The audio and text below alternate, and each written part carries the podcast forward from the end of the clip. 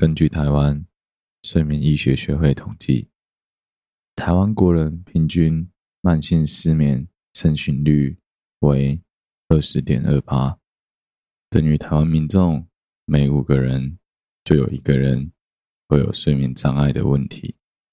然而，随着年龄逐渐的增长，在社会上工作的压力越来越大，患有失眠的比例也会随着越来越高。造成我们失眠的原因有很多，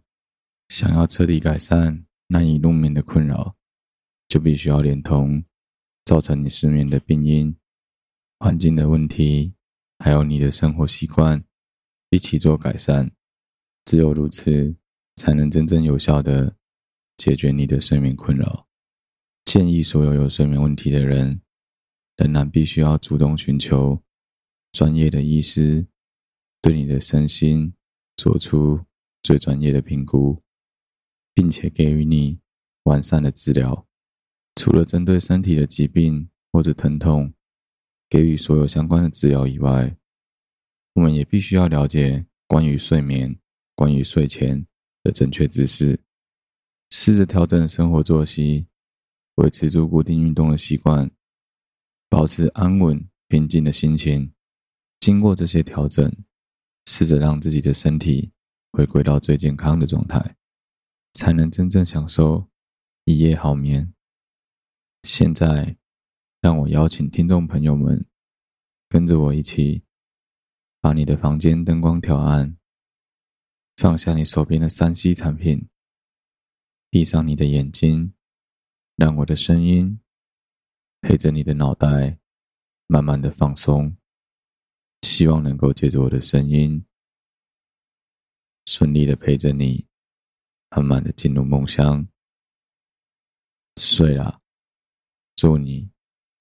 一夜好眠。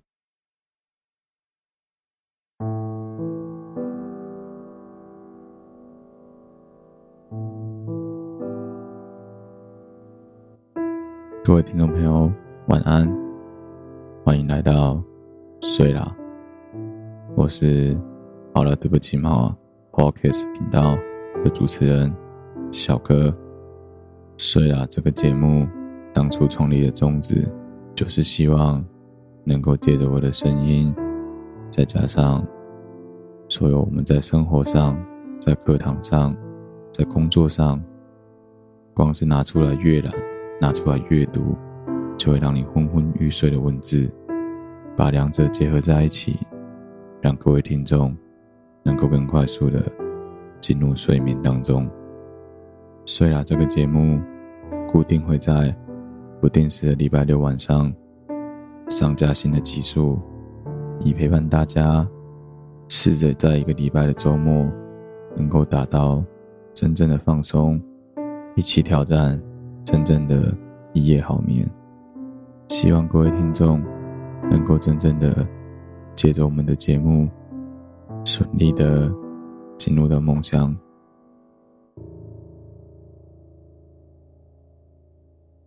各位听众朋友，晚安，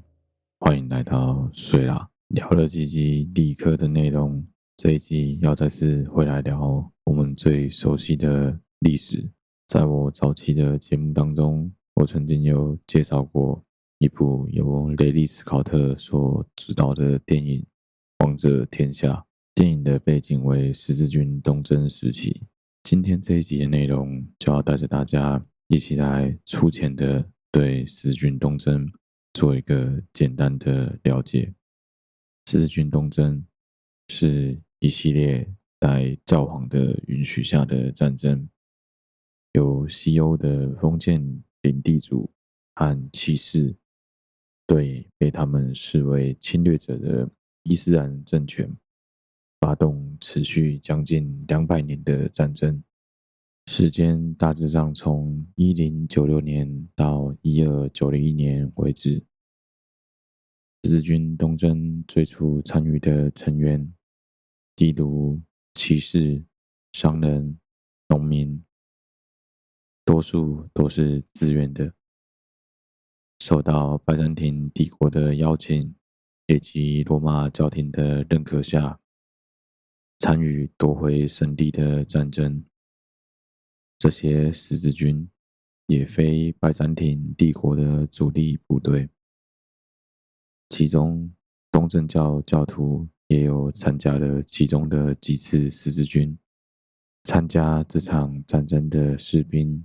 配有十字标志，因此被称为十字军。十字军主要是罗马公教势力对穆斯林统治的西亚地区做占领，并建造了一些基督教的国家，因而也被形象地比喻为十字架反对公约。但也涉及对基督教异端、其他异教徒和对其他天主教会以及封建领主的敌对势力的征服。例如，第四次十字军东征，因为威尼斯共和国的煽动，反而将矛头指向了东正教的拜占庭帝国。天主教徒相信，十字军的最初目的是收复被穆斯林统治的圣地耶路撒冷。当塞尔柱土耳其的穆斯林与基督教的拜占庭帝国在安纳托利亚对战，并取得军事胜利后，十字军的战役为响应拜占庭的求助。而被点燃了。旷日持久的战役，断断续续在黎凡特地区展开。战争中，敌友双方界限不完全是按照宗教划定。例如，第五次东征时，基督教徒们与罗姆苏丹国结盟，十字军。虽然以捍卫宗教、解放圣地为口号，但实际上是以政治、社会与经济的目的为主。伴随着一定程度上的劫掠，参加东征的各个集团都有自己的目的，甚至在一二零四年的第四次十字军东征。劫掠了天主教兄弟东正教拜占庭首都君士坦丁堡，以及在一二七一年第九次十字军东征和波斯蒙古政权伊尔汗国结盟，一起攻打埃及穆斯林。所以，美国学者朱迪斯 ·M· 本内特在他的著作《欧洲中世纪史》里写道。十字军远征聚合了当时的三大时代热潮：宗教、战争和贪欲。到一二九一年，基督教世界在叙利亚海岸最后一个桥头堡阿卡被攻陷，十字军国家的命运告终。十字军东征对西方基督教世界。造成了深远的社会、经济和政治的影响，其中有些痕迹至今尚存。关于十字军东征的起源和历史背景，在历史学界存在广泛的争议。一般来说，它与十一世纪欧洲的社会和政治形势。天主教会改革、基督教与伊斯兰教在欧洲和中东地区的斗争有着紧密的联系。穆斯林的扩张从第一世纪开始，创始于罗马帝国境内犹太省，当今以色列、巴勒斯坦地区的基督教。迅速传遍整个罗马帝国。四世纪时的基督教已是罗马帝国的最大宗教。西元三百一十三年，米兰敕令使之合法化，并在三百八十年时，狄奥多西大帝任内成为罗马帝国的国教。在随后的几个世纪，耶路撒冷、巴勒斯坦和叙利亚地区都处于罗马帝国及其分裂后的拜占庭帝国，也就是东罗马帝国境内。基督教在圣地占据压倒性的优势。七世纪，伊斯兰教在阿拉伯半岛兴起，先知穆罕默德的后继者，四大哈里发时期的穆斯林们，迅速向阿拉伯半岛以外的地区扩张，中东的历史格局从此发生巨变。然而，此时拜占庭帝国和波斯的萨珊帝国。因彼此的连年战争而精疲力竭，人民厌战，新兴的穆斯林从中得利，轻易的击败波斯和拜占庭两个帝国。穆斯林在西元六百三十六年的约旦击败拜占庭军队，并于六百三十八年占领了圣地耶路撒冷。穆斯林称为。古都斯在七世纪的剩余时间里，阿拉伯人不可阻挡地向北方和西方趋近。阿拉伯军队于西元七百一十一年渡过直布罗陀海峡，并击败了西哥德人。次年扩张至伊比利半岛中部，也就是今天的西班牙。到了西元八世纪的三零年代，在欧洲西面，以北非柏柏人为主的穆斯林征服者挺进到法兰克王国的心脏地带，却在七西元七百三十二年的图尔战役中被查理马特挫败，其在西欧的扩张步伐遂被遏制，而在东面。西元七百一十七年到七百一十八年间，君士坦丁堡重挫了乌麦耶王朝阿拉伯人的围攻。到了九世纪时，西西里岛和许多其他的地中海岛屿已被阿拉伯人夺取。在这场征服风暴过去后的时期，尤其在阿巴斯王朝时代。尽管相比于乌麦耶王朝，宗教政策较为不宽容，然而基督教与伊斯兰教世界双方关系尚称融洽。在耶路撒冷，由奥米耶朝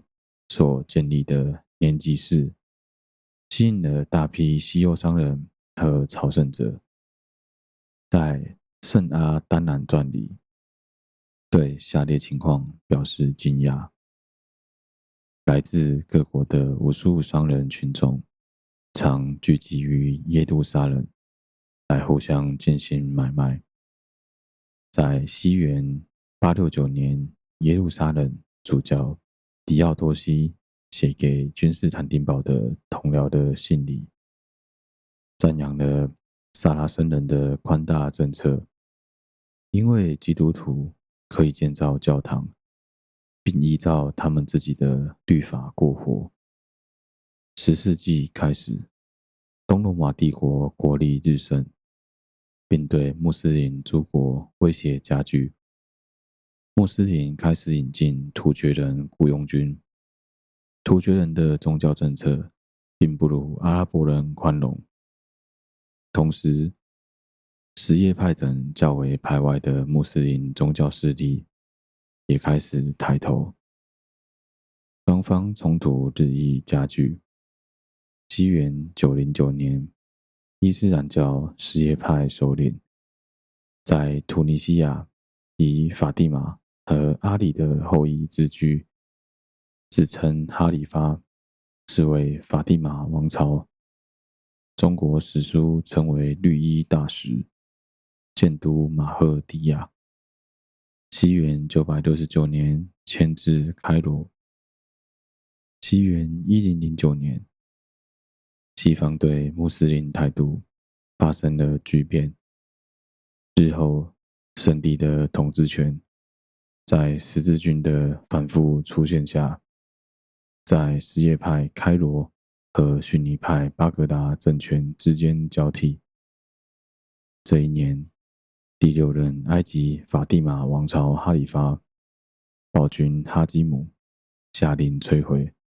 包括圣母教堂在内的所有耶路撒冷基督教堂和犹太会堂。加深了对非穆斯林的迫害。基督教徒到耶路撒冷朝圣的路被封。在近东，朝圣者受新怒主西亚的突厥奴隶军人穆斯林侮辱的消息传回了欧洲。基督教与伊斯兰教互相对立的气氛更加的严重了。西元一零三九年。在埃及，哈基姆的继任者恢复宗教宽容政策，允许拜占庭重建圣母教堂，双方关系再次和平。随后，朝圣者被允许往来于圣地，同时，突厥穆斯林统治者们也开始认识到朝圣者之于增加财源的重要性，因此。对异教的迫害终止。然而，迫害毕竟已经开始造成，而后来的塞尔柱人，另一支怒族西亚的突厥人，加剧了基督教世界的堪忧。塞尔柱人原是乌厥乌古斯部落联盟的一支，居于中亚吉尔吉斯草原，以其酋长塞尔柱命名。一零三七年，日益强盛的塞尔柱人建立了自己的王朝。一零五五年，塞尔柱王朝推翻了前朝百亿王朝，控制了巴格达的哈里发政权。塞尔柱帝国的扩张，引发了与拜占庭帝国和法蒂玛王朝在中东地区的利益冲突，其中。一零七一年，在曼奇克尔特一役，拜占庭的惨败，以及一零七三年，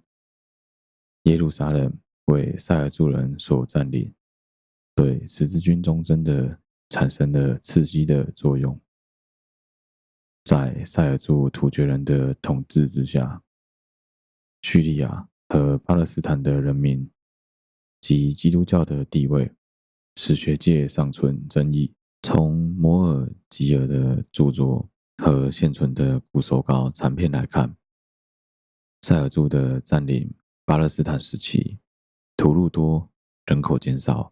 文物遭到肆意的破坏。一般认为，塞尔柱突厥人常刁难、虐待前来雅鲁撒人朝圣的基督徒，但是。美国史学家詹姆斯·汤普逊说：“塞尔柱苏丹以极其宽容和宽大的态度来统治他们的基督教臣民，甚至有偏见的拜占庭历史学家也隐约地谈到，基督徒在很多情况下宁愿受苏丹的统治，而不愿受此前的皇帝统治。”至于宗教迫害，在塞尔柱时代则没有一点痕迹。既然十一世纪以前穆斯林的统治和十一世纪土耳其人的统治并没有那么大的反差，而西欧的反应却反差强烈，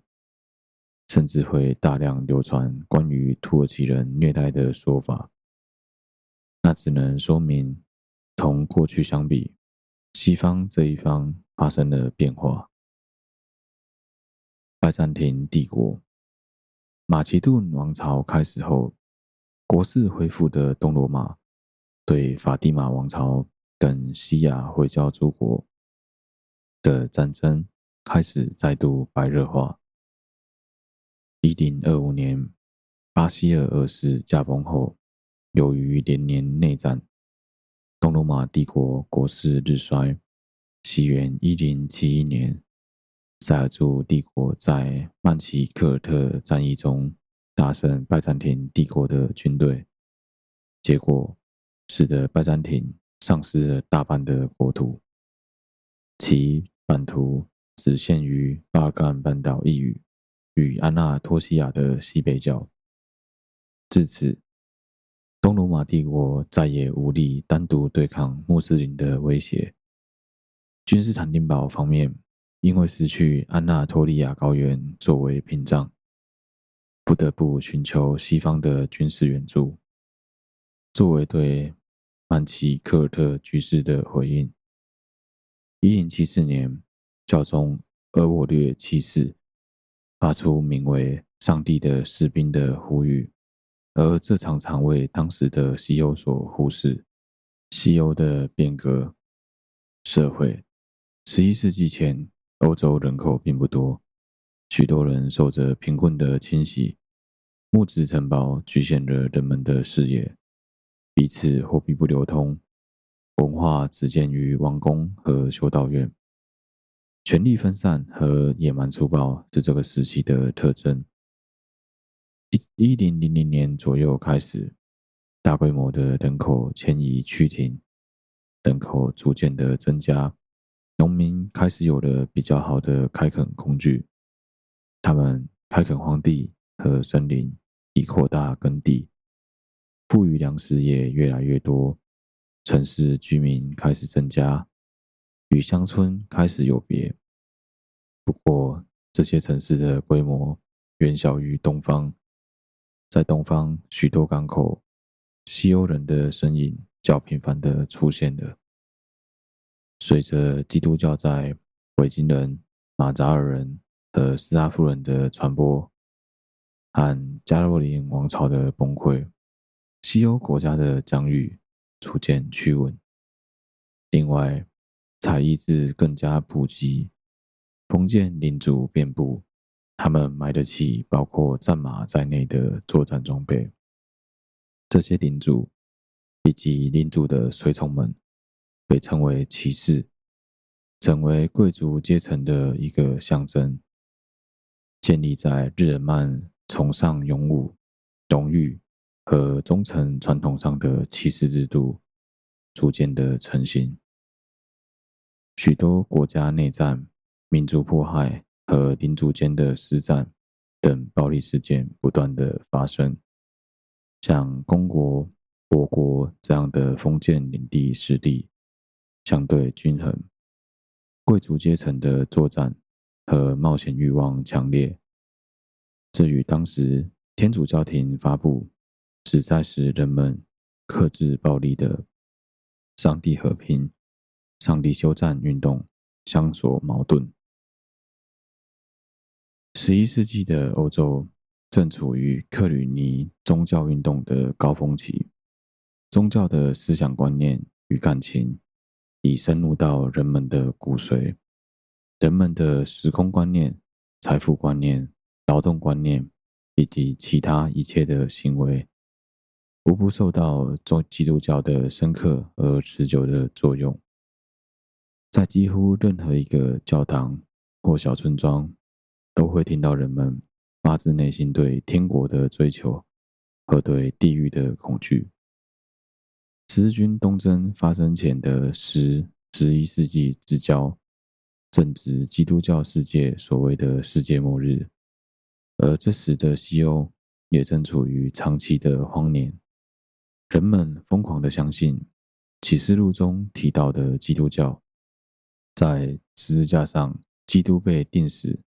以来的千年末日已经来临，类似世界末日之时。西方皇帝会在耶路撒冷加冕，并与反基督的异教徒在那里战斗的传言，在欧洲各地到处散播。在这种压力下，一种强烈的赎罪与修来世的意识，成为了当时的社会时尚。人们把现实的苦难看作是上帝对其的惩罚，积极提倡苦修。禁欲、不俗，并由此引发出狂热的对物崇拜和圣地朝圣。在欧洲，圣地朝圣早已有之，但此刻的朝圣被教会赋予了全新的含义，即朝圣者本身也是一种补赎。朝圣者启程之时，要像教士一样立誓信教；朝圣期间要过独身生活，并要朝圣者到达圣地进行祈祷时，他本身已具有了一种权利，可杀一个邪恶的人，或治愈一个病人。到十一世纪时，欧洲朝圣者的人数空前的增长，原先小规模的朝圣被大规模的忏悔朝圣所代替。一零五四年，康布雷主教率领三千名朝圣者前往耶路撒冷。一零六五年到一零六四年之间，德国科隆、美因兹等地的主教率领了上万名基督徒和一支拥有相当人数军队组成的朝圣大军，前往耶路撒冷。结果，约有三千人在途中倒毙。在当时宗教文化浓厚的时代氛围中，去往圣地进行圣战，成为一条便捷的赎罪途径。对于穷苦又无缘的民众来说，朝圣或到东方去圣战，也是他们改变命运的出路。教会的政治斗争，东欧的拜占庭帝国长期奉行的东正教派，并与罗马的天主教派。在神学、教会组织等各方面的分歧不断的扩大。西元一零五三年，拜占庭帝国基督教会君士坦丁堡牧牧首米海尔一世，因君士坦丁堡的拉丁礼教堂拒绝使用希腊礼拜仪式，遂将其全数关闭。圣座提出抗议。米格尔反而质问西方教会：“弥撒用无效饼源自犹太人，实在是异端。”新约圣经《格林多前书》第五章第八节，所以我们过节不可用旧酵母，也不可用奸诈和邪恶的酵母，而只可用纯洁和真诚的无效饼。教宗良九世派了亨拜枢机至君士坦丁堡与米格尔谈判，但是双方各不相让，谈判破裂。西元一零五四年七月十四日，亨拜进入圣索菲亚大教堂，将开除米格尔教籍的判书放到了祭台上，出了教堂。而米格不肯屈服，当众把教宗送来的诏书烧毁。之后，教宗和君士坦丁堡牧首互相决罚，基督宗教正式分裂为西方的天主教、拉丁教会和东方的东正教、希腊教会。有历史学家认为，虽然发起第一次十字军东征的教宗。乌尔巴诺二世没有提及圣座，谋求在东方的影响力，但不失为号召十字军的目的之一。从罗马帝国晚期到十一世纪，教会官员的任命，尽管理论上是罗马天主教会的任务，但实际上由世俗权威所履行。主教和修道院长们接受世俗权力。买卖圣职活动泛滥，甚至神圣罗马帝国皇帝对圣座施加影响。教宗额我略七世因应当时的宗教改革呼声，提出的教会的权柄高于政治的权柄，并下令禁止贵族私自封立主教及指派教会职位，要求圣品人员严守独身的誓言。然而，这对西方基督教世界的封建统治者们，尤其是靠日耳曼主教和伦巴第主教支持的神圣罗马帝国皇帝亨利四世构成了威胁，因此发生了续任权斗争。教宗和皇帝双方势力都需要引导舆论，获取民众支持，而号召人们对圣地的宗教热情，对于确立教宗的普世权威。是相当有利的。以经济层面来说，事实上，来往朝圣的人们有不少带着朝圣者和商人的双重角色。如十世纪末期，一些意大利商人利用拜占庭给他们的保护，建立了与埃及和叙利亚的商业关系。他们对圣地表现出热忱，在安提阿。和耶路撒冷为朝圣者建立旅社。后来，穆斯林与热那亚和比萨舰队作战失利，加诺诺曼人征服西西里，伊斯兰势力逐渐丧失了在地中海的优势地位。意大利沿岸各共和国的商业野心受到了更加有力的刺激。东征前的十字军，事实上，基督徒对穆斯林的圣战的序幕，在东征之前就已经拉开了。例如，西元一零九零年，意大利南部皈依基督教的诺曼人，从穆斯林手中夺回了西西里岛，而最早的十字军运动发生在西欧的边缘。伊比利半岛，西欧的基督徒与穆斯林的矛盾再次表现最为剧烈。早年阿拉伯人入侵并灭亡西哥德王国时，半岛上就开始了收复失地的运动。西元十一世纪，支援伊比利亚人对异教徒的战斗的外国骑士，主要。来自法国增多，同时，半岛北方基督教的卡斯蒂利亚王国与莱昂王国实现了联合。在第一次十字军东征前夕，作为东征部队的呼应，教宗乌尔巴诺二世便鼓励这里的基督徒们收复塔拉戈纳。克莱芒会议，教宗乌尔巴诺二世在西元一零九五年十一月，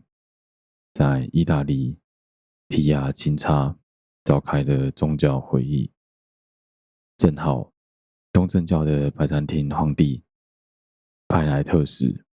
在会议上痛陈突厥人西侵的压迫，于是教宗在会议上疾呼。西欧应收复圣地，并解救同为基督教兄弟的危难，但要对抗强大的穆斯林，必须有更多的团结势力。于是，教宗在同年十二月冬天，在法国克莱芒召开更大的基督教会议，发表演说，以号召更多的响应者。此次。参与会议的人数多达万人，并且包含了各地的大主教与封建贵族骑士与平民，造成贵族与平民间热烈响应，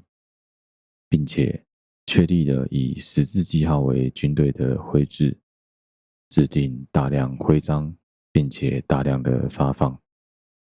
十字军的名称由此而来。正统的十字军东征战事，第一次十字军东征，在克莱蒙特会议后，教宗乌尔巴诺二世的指导下，加之对经济和精神特权的憧憬，西欧许多社会阶层都跃跃欲试，指望在十字军东征能碰到好运气，改变自己的处境。第一次十字军东征，空前需要现款，这导致了经济社会一度陷入了混乱。许多主教、贵族甚至农民，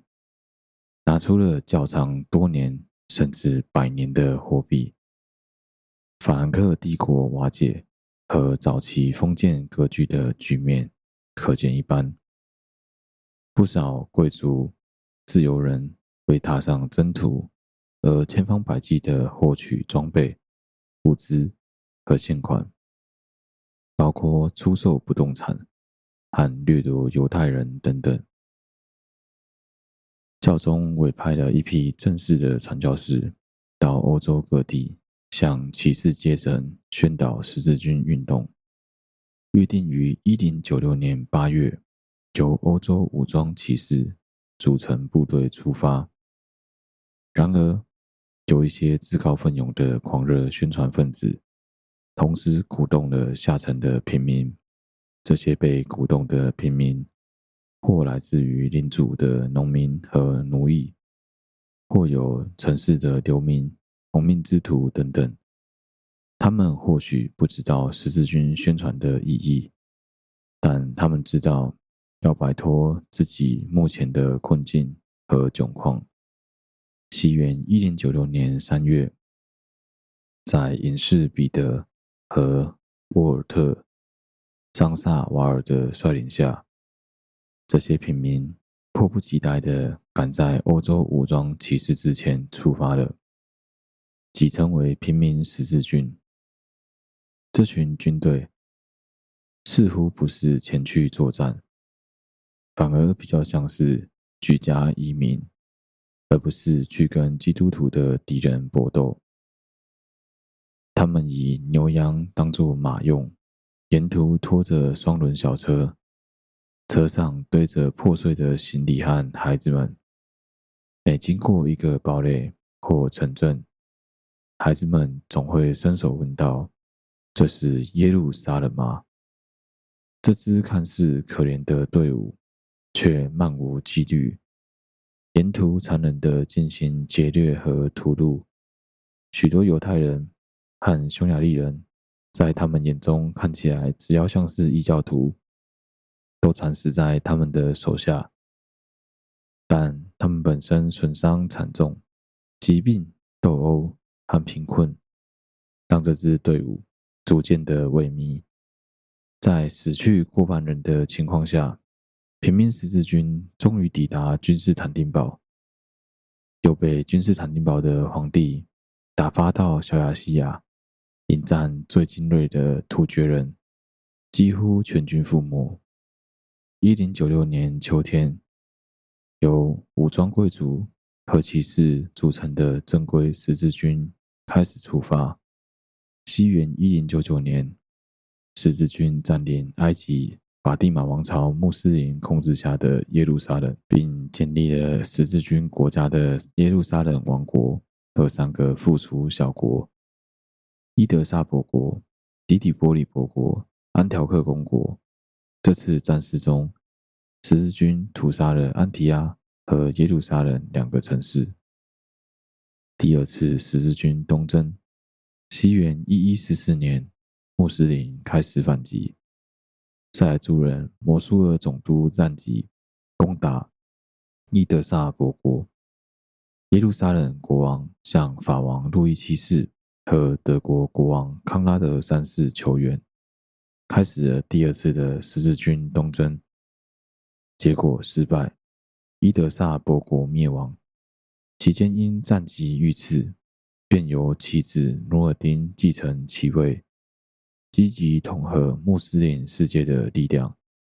为之后的萨拉丁收复耶路撒冷做准备。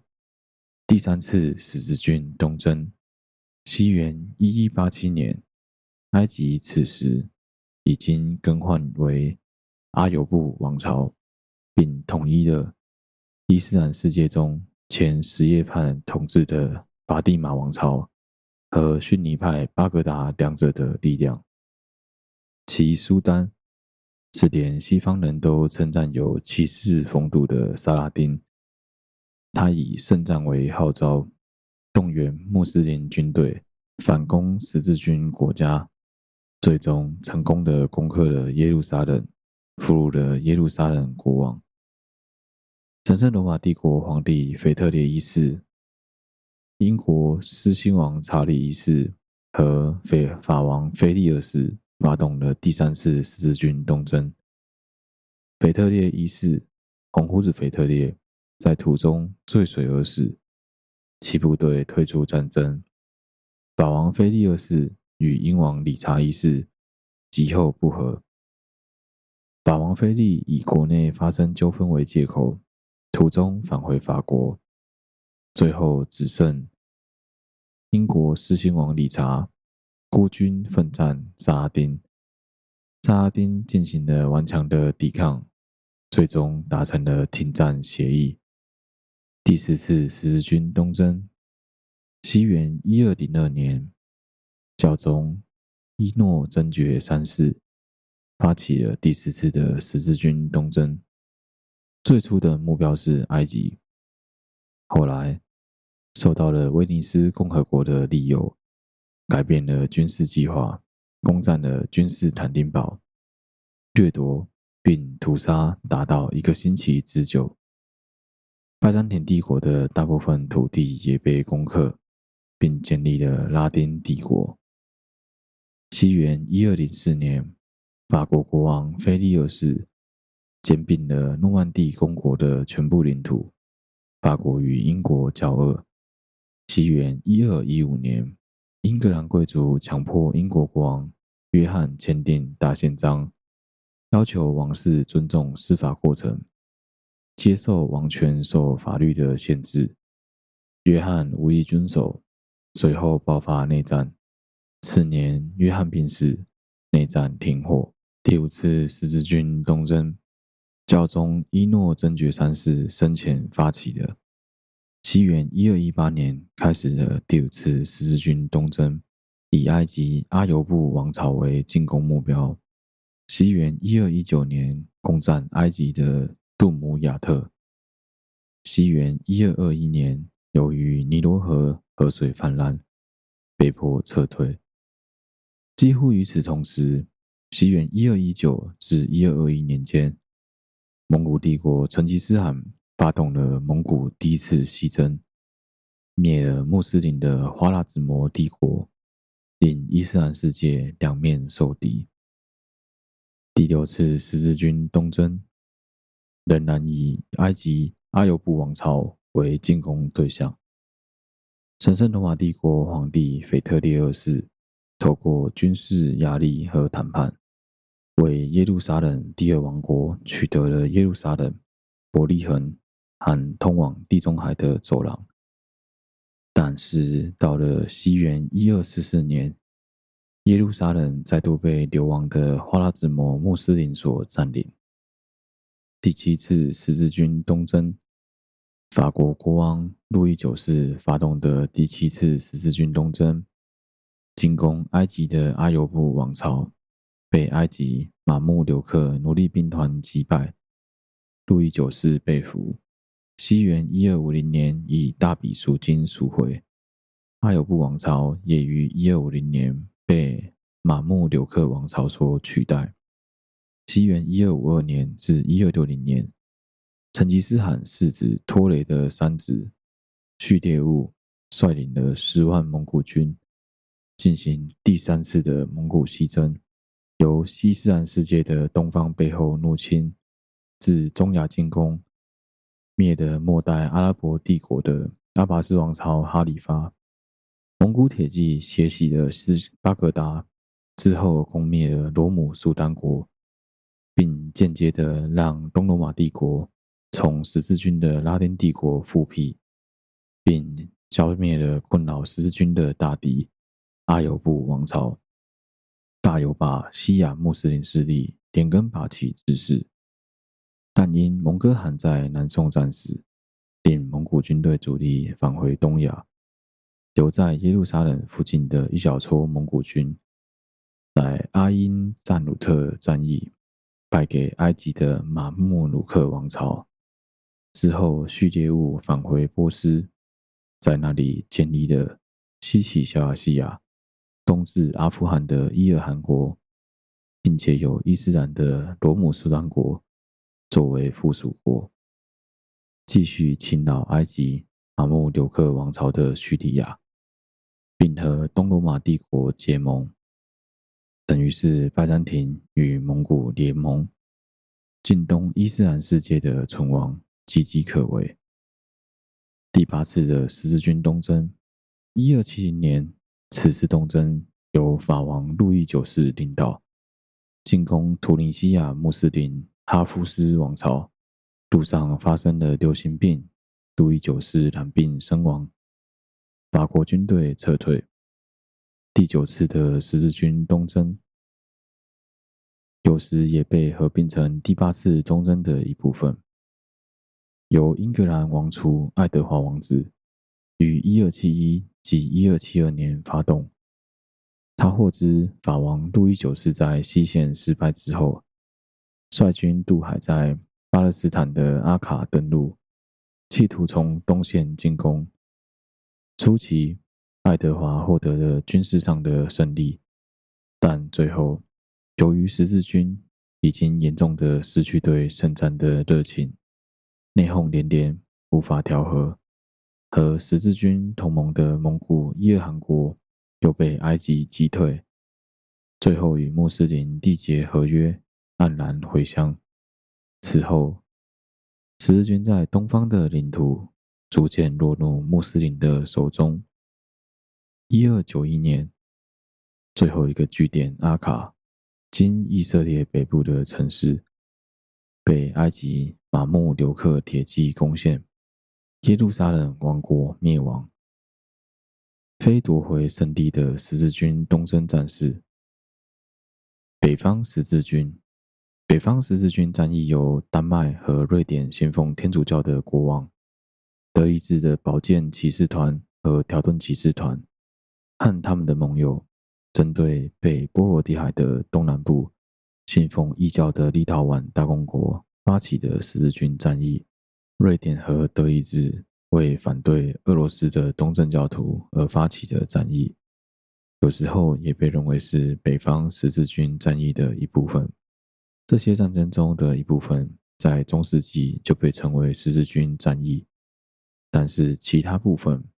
包括大部分的瑞典部分，到十九世纪才第一次被浪漫民族主义历史学者称为十字军战役。波罗的海东部因为军事征服而改变，首先是利莫尼亚人、拉特加利亚人和爱沙尼亚人，然后是瑟米利亚人、库尔兰人、普鲁士人和芬兰人。都被丹麦人、德意志人和瑞典人合伙击败、洗礼、占领，甚至有时候是集体的灭绝。尼科波利斯十字军，西元一三九零年，鄂图曼土耳其军队进攻拜占庭帝国，拜占庭皇帝曼努埃尔二世向教宗发出呼吁，请求支援。受此请求。教宗波尼法爵九世呼吁，由神圣罗马帝国皇帝西吉斯蒙德和法国的勃艮第公爵组织的最后一次的十字军远征，由勃艮第公爵的儿子无畏者约翰统帅。西元一三九六年九月二十八日，最后一支十字军队伍在尼科堡战役中被土耳其军队打败。这也是历史上的最后一次十字军十字军东征的影响。第一次十字军由西欧封建贵族骑士们在西亚建立了短暂的王朝。耶路撒冷王国仅维持了八十八年，